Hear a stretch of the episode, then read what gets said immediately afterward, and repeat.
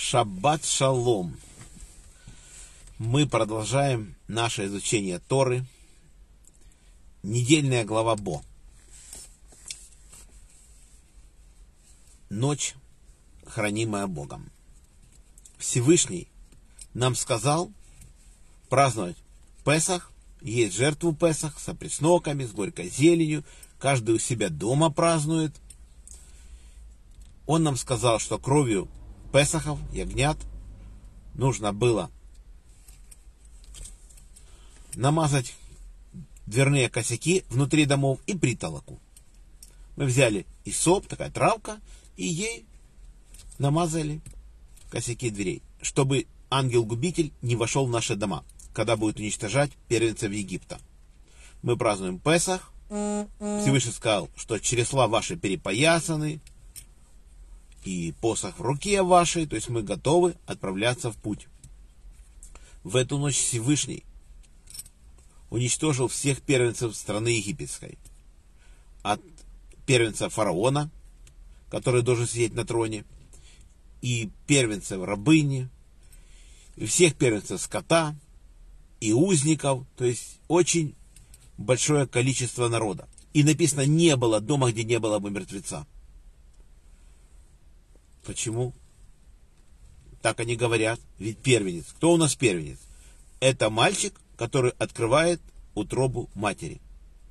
Если рождается мальчик у матери первым ребенком, естественным путем рождается, не кесарево сечение обычно, то тогда он является первенцем. И а если родится девочка первая, то понятно, что первенца не будет. Неужели египтяне все первые рождались мальчиками? Нет, наши мудрецы говорят, у них и девочки, и мальчики, это все были первенцы. Кроме того, египтянки не отличались высоким нравом, и у них были от других мужчин тоже дети, с которыми они спали, и эти дети были первенцы у своих отцов. Поэтому был вопль великий в Египте. Такое страдание было. Все пострадали.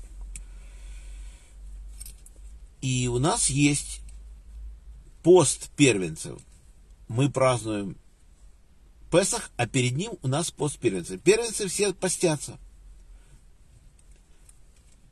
Это за день до Песаха.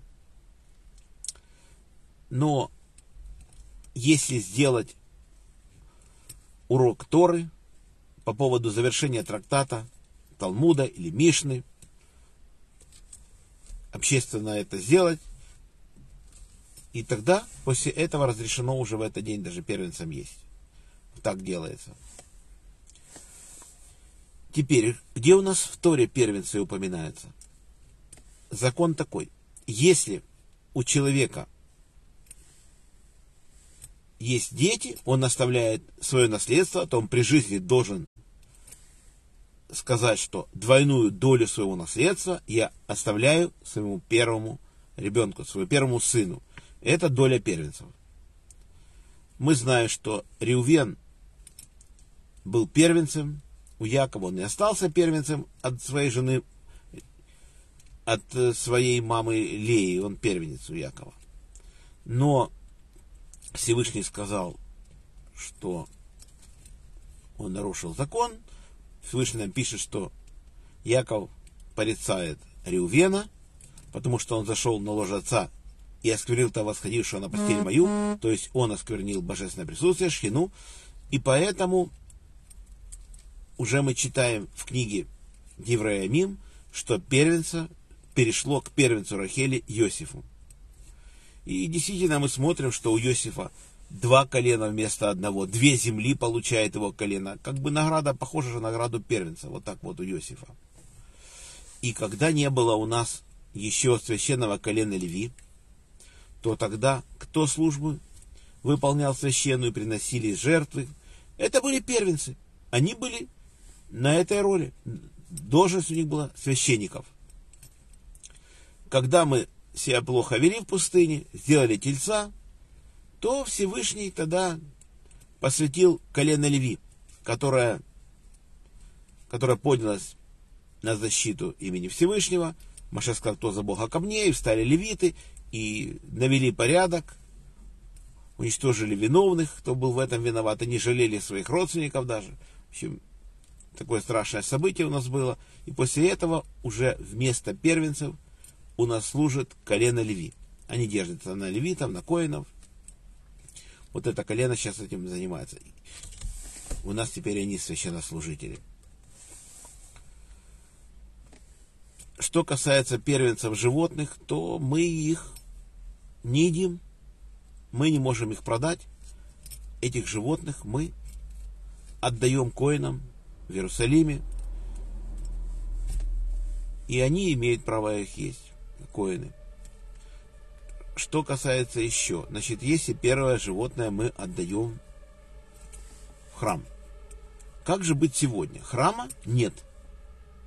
У человека родился первый теленок. У коровы родился теленок. Что с ним делать? Трудный вопрос. Продать не можешь, ничего не можешь, зарезать не можешь, есть не можешь. Очень сложный вопрос.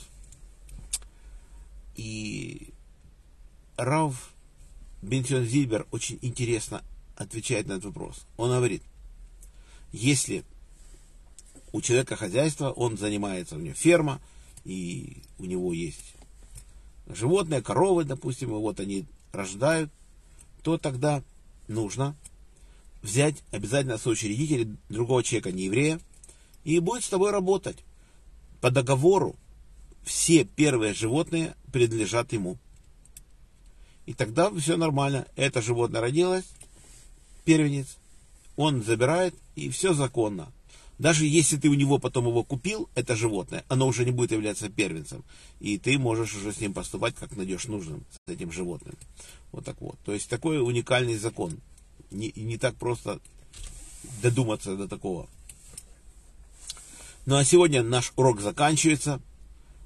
Всем браха, парноса, кавана мазал то, что мы это время не грешили, учили Тору. Всем всего самого лучшего. Желаю всем крепчайшего здоровья. И пусть весь наш список, который мы читаем, и те, которых нет в нашем списке, все будут здоровы счастливы, и все, всех будет хорошо. Шаббат шалом.